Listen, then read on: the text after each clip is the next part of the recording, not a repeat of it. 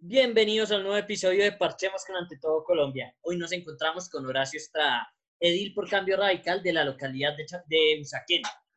Horacio, ¿cómo está? Muchas gracias por acompañarnos hoy acá en la mesa de Parchemos con Ante Todo Colombia. Muy buenas tardes, eh, un saludo eh, a, todas a todos los seguidores de Ante Todo Colombia, quien ha estado muy pendiente de toda esta pandemia del COVID-19. Bueno, Edil, cuéntenos cómo le ha ido en esta cuarentena.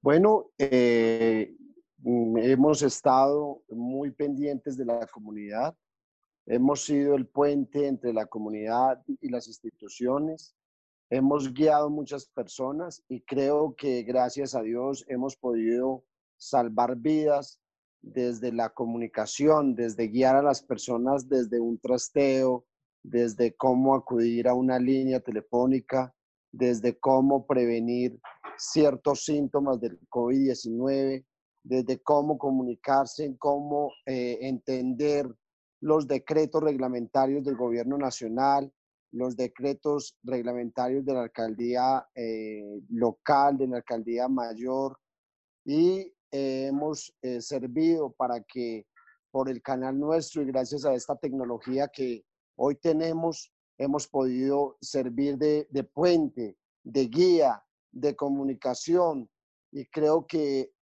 esta pandemia nos ha enseñado la importancia de la tecnología y la importancia de la solidaridad con las demás personas que necesitan de nuestro trabajo y de nuestro apoyo. Así es, Edil. ¿Y cómo han hecho para seguir trabajando en la Junta de Acción Local? ¿Se reúnen allá o cómo se están reuniendo? Bueno, la Junta Administradora Local eh, hizo una solicitud a la Secretaría de Gobierno para acogernos al aislamiento, a la cuarentena del gobierno distrital. Acudimos a la Secretaría Jurídica de la Alcaldía Mayor y eh, por medio de una resolución que salió de la Secretaría Jurídica de, eh, la, de la Alcaldía Mayor, pues pudimos pasar en todo nuestro trabajo del 1421 de forma virtual eh, para respetar los protocolos y realizar el trabajo, eh, si bien es cierto, cumpliendo todos los eh, protocolos y las, digamos, la normatividad para poder hacer la citación a los funcionarios, las actas y todo lo que ha sido permitido para poder trabajar constantemente. Hoy tuvimos el gran apoyo de más de 450 personas de la comunidad que asistieron a la Comisión de Integración Social, donde participaron activamente y estamos listos para responder todos los cuestionamientos, todas las preguntas y las sugerencias que hicieron en la comisión del día de hoy. Qué bueno, Edil. Y cuéntenos cómo ha hecho usted, que es una persona que le gusta estar en el barrio, con la gente, caminando por fuera para, para, para estar cerca igual de, de, su gente sin salir de casa o, o ha tenido que salir de casa a acompañarlos? Bueno, he tenido la fortuna de conseguirme todos los elementos para prevenir el COVID. Eh, yo me conseguí todos los elementos, la careta, el tapabocas, el vestido, eh, las botas, los guantes el, alcohol y he podido acudir a algunas comunidades que han necesitado de mi apoyo.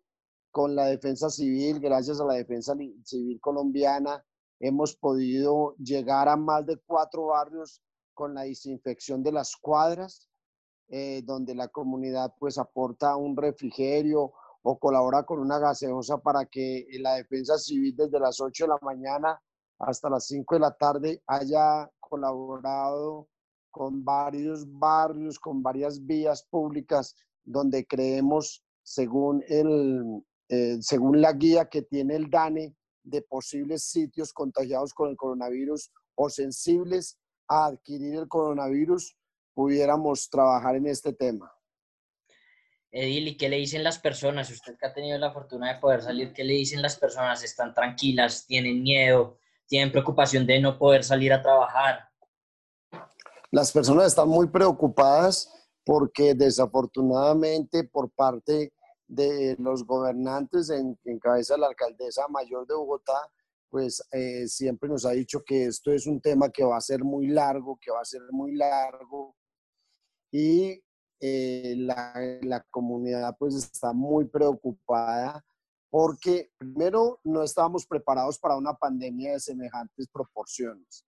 Segundo, la comunidad en un gran porcentaje, en un porcentaje muy alto de la localidad de Usaquén, trabajan del día al día en el tema del campo de la construcción, en el campo de los servicios, y esto pues eh, ha, em, ha, puesto en, en algunos temas de, de, nervios muchas comunidades que esperaban que esto fuera más rápido, que eh, la cuarentena inicial no fuera hasta el 11 de mayo, sino que desde el lunes pudieran llegar a sus trabajos y recordar que hay muchas comunidades que dependen también de, su trabajo en casa, por ejemplo, los jardines infantiles, las madres, eh, FAMI, etcétera. Entonces la gente sí eh, realmente está muy nerviosa, pero yo considero que la etapa del lunes, si bien es cierto que hay que pensar primero la vida, primero la salud por encima de cualquier consideración, no se puede, eh, digamos, abocar a un tema que no esté resuelto por parte de la administración. Y es que si se dice que en Bogotá no va a existir ningún hogar sin comida y sin techo, pero al ver uno y a contrastar la realidad no es cierto, entonces esto pues eh, definitivamente muchas comunidades pues van a tener que salir a trabajar respetando todos los protocolos de aislamiento. Ya lo están haciendo en otros países. Eh, hoy estuve viendo todo el tema en Alemania y otros países que definitivamente eh, ciudades, estados como Georgia también abrió el espacio para que se pueda hacer de manera gradual la salida a estas comunidades. Creo que por parte del gobierno nacional se viene haciendo un trabajo muy interesante. Eh, acabo de ver una cifra, el 95% de los empresarios eh, dicen que son coherentes las medidas que el gobierno nacional ha tomado en relación a la economía. Y creo que primero la vida, pero también tenemos que eh, apoyar al, a, las, a las entidades que manejan el desarrollo de este país, como es la construcción que definitivamente debe salir, todo el tema de infraestructura y el tema de manufactura. Desde luego que no hacer vestidos y hacer en ropa, porque va a ser muy difícil, digamos, el tema del consumo, pero sí tapabocas, vestidos para eh, todo el tema médico, para todas las personas que poco a poco van a ir saliendo y esperamos que el gobierno nacional tenga una concordancia con la alcaldía en los próximos días para abrir otros campos, por ejemplo, puede ser el tema semanal, eh, un pico y, pelo como el que se planteó en Cartagena para que los peluqueros, para que las personas que trabajan todo el tema de, de manicure, manicure eh, puedan salir a, trabajar al menos por días porque eh, es muy difícil encontrar niños y personas que no tengan que comer. Entonces la pandemia es importante, pero también debe haber una responsabilidad por parte de la administración en que les llegue comida a esas personas. Y justamente ahora usted que habla de la comida y de los mercados, Edil, el, el Consejo hizo una denuncia muy grave, dijo que, se que, que, la alcaldía decía que se habían entregado 1,7 millones de mercados y al parecer solo eran 30 mil. En Usaquén se han visto los mercados, a las familias les han llegado los mercados. Eh, hay que resaltar el trabajo del alcalde local que ha hecho una gestión con la empresa privada eh, precisamente el día de ayer se estuvo en los barrios Oratama, pero con la empresa privada. Todavía no ha llegado la Bogotá Solidaria Usaquén y hoy en una comisión que tuvimos de, eh, de integración social, pues eh, tenemos que decirle a la comunidad una realidad. Los estratos 3 y 4 no van a ser priorizados, no van a ser territorializados por parte de las ayudas y creeríamos que un mes y, y dos días que van de la pandemia no han llegado las ayudas a la localidad de Usaquén. Es triste decirlo, pero un mes y tres días no han llegado las ayudas que tanto se ha eh, promulgado en los medios de comunicación por parte de la administración, no han llegado las ayudas a la localidad de Usaquén. Es que la administración había dicho, como usted lo mencionó anteriormente, que ni una persona iba a sufrir de hambre, que todos iban a tener un plato de comida, pero las recientes protestas y, y la denuncia que usted hace acá por Parchemos con ante todo Colombia frente a la situación de Usaquén nos muestran que, que definitivamente esa no es la realidad. Es cierto, eh, Usaquén en los barrios que también deberían de estar territorializados no ha llegado y también esta pandemia pues nos ha demostrado una cantidad de cifras que hoy no son ciertas y que definitivamente se están desenmascarando que hay una falta de eh, censos por parte del distrito, por parte del gobierno, en, eh, digamos, estratificar y en demostrar que hay mucha gente que realmente vive el día al día y que hay una pobreza oculta que también eh, trabaja por servicios, por ejemplo, el tema de los abogados, porque si no hay casos, pues no tienen el dinero para poder sobrevivir una pandemia de semejantes proporciones que hoy tiene 27 millones de personas en los Estados Unidos en desempleo y haciendo largas filas para un suplemento eh, alimentario. Edil, ¿y cuál es la posición de los otros ediles de, de Usaquén? ¿Están en, en su misma tónica de denunciar eh, estas, estas faltas de ayuda en la localidad? En esto estamos unidos independientemente de nuestro tema político, de nuestra ideología.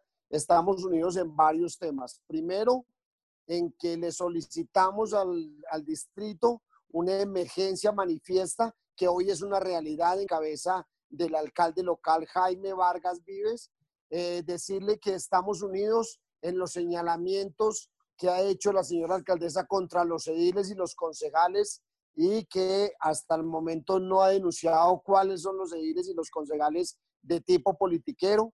Estamos unidos en una petición de que las ayudas lleguen de carácter urgente, que sean unos listados reales, que haya una realidad entre las cifras que se presentan en los cuadros del PowerPoint y que se haga una realidad entre lo que está llegando a los barrios. No es cierto que la localidad de Usaquén hayan llegado esas ayudas y le pedimos nuevamente desde este gran programa que haya una coherencia entre las cifras que se presentan en los medios de comunicación y las cifras, porque recordarle a usted que Usaquén en la, en la urgencia manifiesta manda 21 mil millones de pesos y en Estados Unidos en que regresen esos 21 mil millones en ayudas eh, hospitalarias, que lleguen esos 21 mil millones de pesos en mercados en eso estamos unidos. Adicionalmente a esto, todos los recursos que existen por parte de la Donatón, que gracias a la empresa privada, que gracias a toda la gente de buen corazón que aportaron 52 mil millones de pesos, de los cuales también Usaquén debe ser beneficiario, porque en Usaquén hay un gran alto, eh, un alto grado de personas en vulnerabilidad. Quiero decirle que Usaquén también acoge gran número de venezolanos que también nos hemos acogido eh, con corazón en la localidad y que también pasan por, eh, por em, dificultades económicas y no podemos, digamos, eh, fortalecer la xenofobia. Nosotros creemos que no todos los venezolanos son malos y también están habitando nuestra localidad en varias UPCs. Así es, Edil. Edil, hace poco con un concejal que pasó por estos micrófonos, ahora que hablamos de la administración, decía que una de las grandes fallas es la comunicación que existe hoy entre la, administración distrital y las personas, la ciudadanía, nosotros. Eh, ¿Usted ha, denotado también esa falla? No hay un canal de comunicación, no hay una guía, no hay quien guía a las personas de cómo acceder a los temas, de cómo acceder a esos mercados, qué pasa con una persona que no está cisbenizada qué pasa, cuál es el grado de cisbenización del CISBEN para que esa persona pueda acceder. Definitivamente tenemos un problema grande, grande de comunicación. Quiero también resaltar en el día de hoy de que muchas personas vulnerables hoy no tienen acceso a Wi-Fi, que muchas personas vulnerables no tienen hoy un computador, porque cuando usted pasa de la carrera tercera hacia el, hacia el oriente para subir a los cerros orientales, se pierde la señal, no hay comunicación. Entonces el llamado es también a lo que usted plantea al principio de la pregunta y es que no existen unos buenos canales de comunicación entre las entidades del distrito para que las personas puedan acceder a todo eso. Le quiero contar, hoy se encuentran cantidad de solicitudes como el 123, el 195, que la gente no puede acceder a los mismos canales del COVID-19. Hoy usted abre la página que presentó en un medio de comunicación la alcaldesa www.bogotá.gov coronavirus Bogotá y encuentran los 100 días de la alcaldesa, cuando eso debería decir es cuáles son los temas para acceder al tema del coronavirus en la ciudad. Lamentable situación, Edil. Edil, un último mensaje que le quieres mandar a todas las personas que le están escuchando. Positivismo. Vamos a salir adelante. Esta pandemia no es infinita. Hay que cumplir los protocolos, lavarnos las manos, ponernos el tapaboca, seguir todos los protocolos de bioseguridad. Vamos a salir adelante, nos vamos a reinventar, vamos a salvar vidas. Cuenten con nuestro apoyo, los ediles, los concejales y las personas que los representan están pendientes de ustedes y programas como este, un programa juvenil, parchémonos. Ante todo, quiero contarles que esta es la forma como podemos comunicar. Dios los bendiga, vamos a salir de esta pandemia, vamos a salir adelante y tenemos que estar muy unidos siguiendo los protocolos.